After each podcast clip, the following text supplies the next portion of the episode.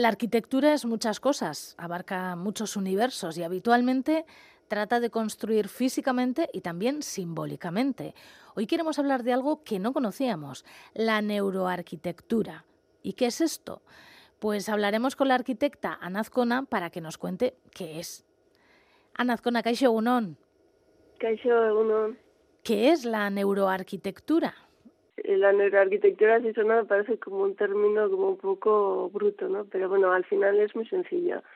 Se trata de, de los estímulos que nos generan los diferentes espacios y, bueno, cómo nos afecta eso al sistema nervioso. Pues, teniendo en cuenta que los espacios tienen diferentes formas, bueno, hay temperatura, materiales y demás, lo que percibimos nosotros a través de, de los sentidos. ¿Y hasta qué punto afecta a nuestra salud mental el lugar donde vivimos? Pues en realidad afecta más de lo que de lo que nos puede parecer, porque al final el espacio que habitamos, en nuestro entorno, el día a día, eh, nos influye en, en la salud no solo físicamente, también en la, en la salud mental. ¿no? Es un poco lo que pasa, por ejemplo, a, a los delfines, que no es lo mismo tú cuando ves un delfín que está nadando en una piscina o tiene o hace su vida, desarrolla su vida en el mar, ¿no? Estos se deprimen, sufren, es un ejemplo muy exagerado si lo extrapolamos a, a nuestra vida, pero tiene, tiene ciertos paralelismos. Las personas también vamos como incorporando cada vez costumbres que están más alejadas de, de nuestro entorno natural pues entendidos como, como especie que somos también los humanos. Entonces también cada vez trabajamos más en cajas que están menos vinculadas al exterior y cuando nos queremos expansionar pues optamos por muchas veces por ir al gimnasio no porque necesitamos descargar. Entonces también estamos acostumbrándonos en cierto modo a nuestro propio delfinario no y que no solo son no solo se trata de los espacios sino también de, las formas de vida que desarrollamos en ellos, ¿no?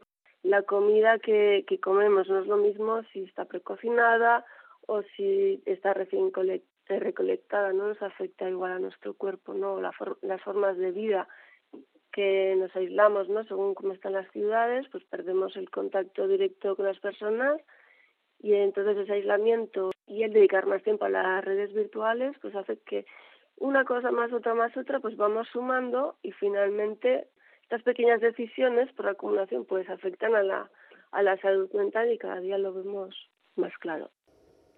Ana, teniendo en cuenta que en la construcción también la capacidad económica tiene mucho que ver, ¿qué tenemos que entender? ¿Que en las barriadas, urbanizaciones o edificaciones con mejor poder adquisitivo la salud mental de las personas que viven allí es mejor?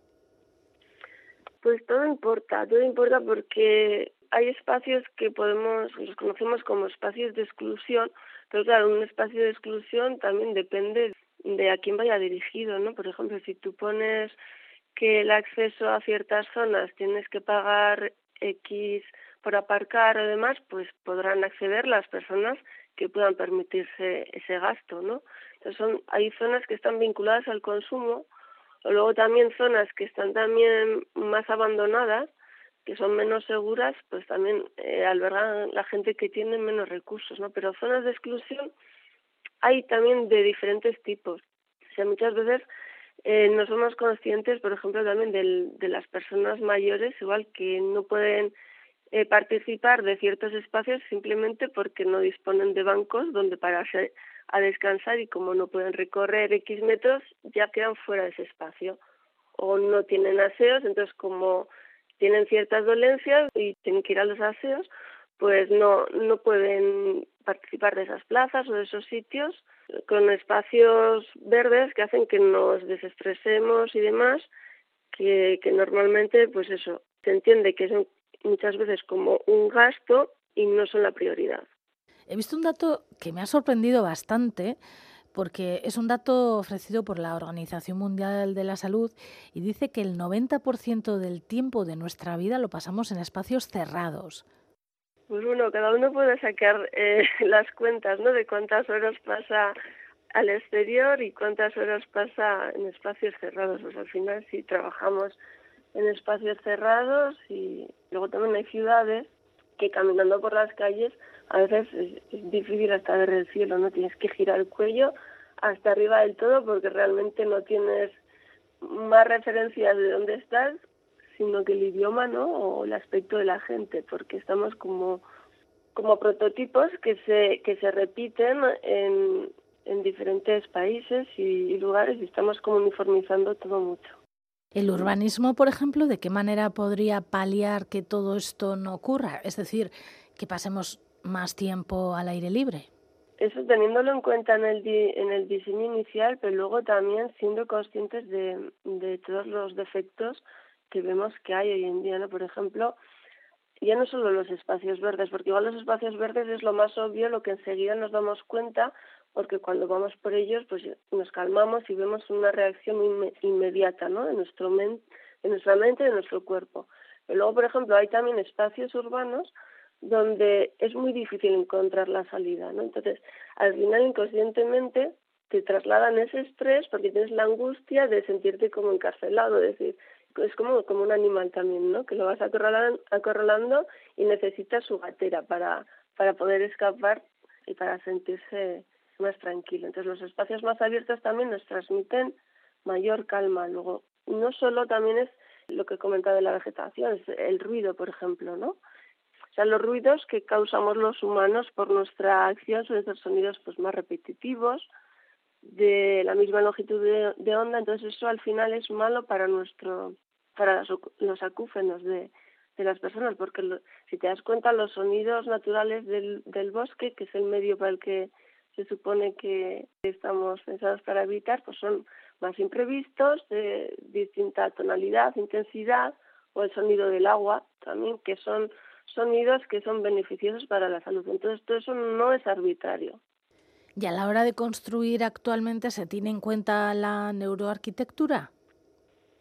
Se tiene en cuenta, pero en realidad, eh, cómo percibimos los, los diferentes espacios siempre se ha tenido en cuenta porque forma parte de, del diseño arquitectónico y, urbano de siempre. Lo que pasa es que al final eh, estas decisiones que afectan a nuestra salud, a nuestros sentidos, se tienen que coordinar con otro tipo de decisiones que tienen en cuenta pues la rentabilidad y demás. Entonces, al final depende mucho de la importancia que le queramos dar a este punto.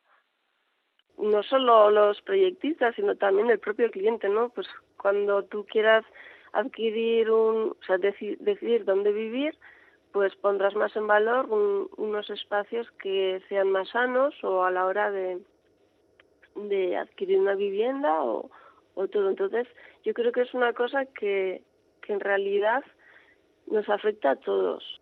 Bueno, Ana, pero tú nos querías hablar de Nusantara y pasar de la teoría y de los planos a la ejecución y a la realidad, porque Nusantara es una idea, pero que van a ejecutar en Indonesia, si no estoy muy equivocada, una nueva ciudad que van a construir, ¿no? Sí, es una nueva ciudad que van a construir, bueno, van a llamar Nusantara, pero en realidad es una nueva ciudad que parte de, la necesidad que tiene la capital, que es Yakarta, que es que se está hundiendo y que tiene unos problemas muy importantes de sobrepoblación. Entonces, han, como solución final, han decidido trasladar la capital a la selva. ¿no? Entonces, para entender de qué se trata Nusantara, hay que ver un poco, pues eso, los problemas previos que hay en, en Yakarta, que es que es una ciudad que en realidad pues, fue planeada para unos 500.000 habitantes y en la actualidad pues, viven más de 10 millones de personas. Entonces, es muy sencillo darse cuenta de que hay, un problema serio porque tienen eh, mucha contaminación, eso causa unos importantes problemas de salud a, a las personas y sobre todo que los ríos que atraviesan la ciudad, pues con las lluvias monzónicas y, y demás, eh, van, van inundando todo. Entonces, la, la, pretende saber esta situación haciendo esta nueva ciudad, ¿no? Que se supone que va a albergar 180 hectáreas, o sea, gigantesca, y bueno, también está valorada en 34 mil millones de dólares. Entonces es también un, un negocio muy, muy, muy sabroso, sí, sí. Sí. Construir una ciudad desde cero tiene que ser súper apasionante, ¿no? Sí, pues es, es apasionante y lo que pasa es que en este caso yo, tengo mis interrogantes o mis dudas en el en el caso de Nusantara porque al final se supone tal y como han comentado, como que el gobierno va a financiar más o menos el 20% de la construcción de la ciudad y que el resto lo van a financiar inversores privados, pero en realidad esos inversores no se han comprometido a nada. Entonces tengo la sensación de que se trata un poco de, tratan de vender que va a ser una ciudad sostenible, pues que basada en, en energías renovables, con el 80% de transporte la ciudad eh, con transporte público y demás, pero en realidad si han llegado a este punto, yo entiendo que es porque la ciudad de, Yakarta eh, tiene unos problemas realmente muy, muy serios y eso no se llega de un día para otro, son una serie de decisiones mal tomadas. Entonces, no, yo no confío mucho en que eh, haciendo ahora un proyecto que también que se ha hecho de una manera rápida, sin, sin hacer mucho, muchos estudios ambientales. Yo no confío mucho de que, para empezar, que se vaya a desarrollar al completo y para continuar de que eso vaya a ser una buena solución. Sí, porque en tiempos de crisis climática y teniendo en cuenta que la razón de su construcción, de la construcción de Nusantara, es precisamente la crisis climática, debería construirse de otra manera y claro, esto me exigiría mucho tiempo, ¿no? Y más que tiempo, la intención, porque en realidad el problema principal que tiene Yakarta, aparte de la contaminación y bueno, los problemas derivados del cambio climático, es que el suelo se hunde. Entonces, cuando ya han visto que hay zonas donde se hunde hasta 25 centímetros al año, tienen que buscar una solución porque la gente no tiene dónde vivir. Pero en realidad, ¿por qué se hunde ese suelo? Pues porque la gente no tiene red de agua potable y lo que ha hecho ha sido construir unos pozos subterráneos para sacar el agua. Entonces ese suelo se ha ido contrayendo porque no le da tiempo tampoco a, a que se rellene de agua de manera natural, pues porque la ciudad está saturada de gente, está sobrepavimentada, no llueve lo mismo, o sea, es como un cúmulo de cosas. Entonces, se contrae y ese suelo va bajando. Y si al final, si ha llegado hasta ese punto tan extremo, que han tenido que construir un muro gigantesco porque el agua del mar ya se está comiendo barrios. Entonces, si no has sido capaz o no, o no es que no haya sido capaz, no has tenido la intención previa de hacer las cosas de otra manera, pensando de una manera más sostenible en la gente y, y en cómo hay que hacer las cosas bien, pues yo no, no creo tampoco que esa sea la idea de, de la nueva ciudad. No, yo pienso que es como una oportunidad también de buscar una solución a algo que cuando estás ya con el agua al cuello, pero también una oportunidad de, de negocio importante para ciertas personas. ¿A ti te gustaría estar en el equipo de, de construcción, de idear esta ciudad?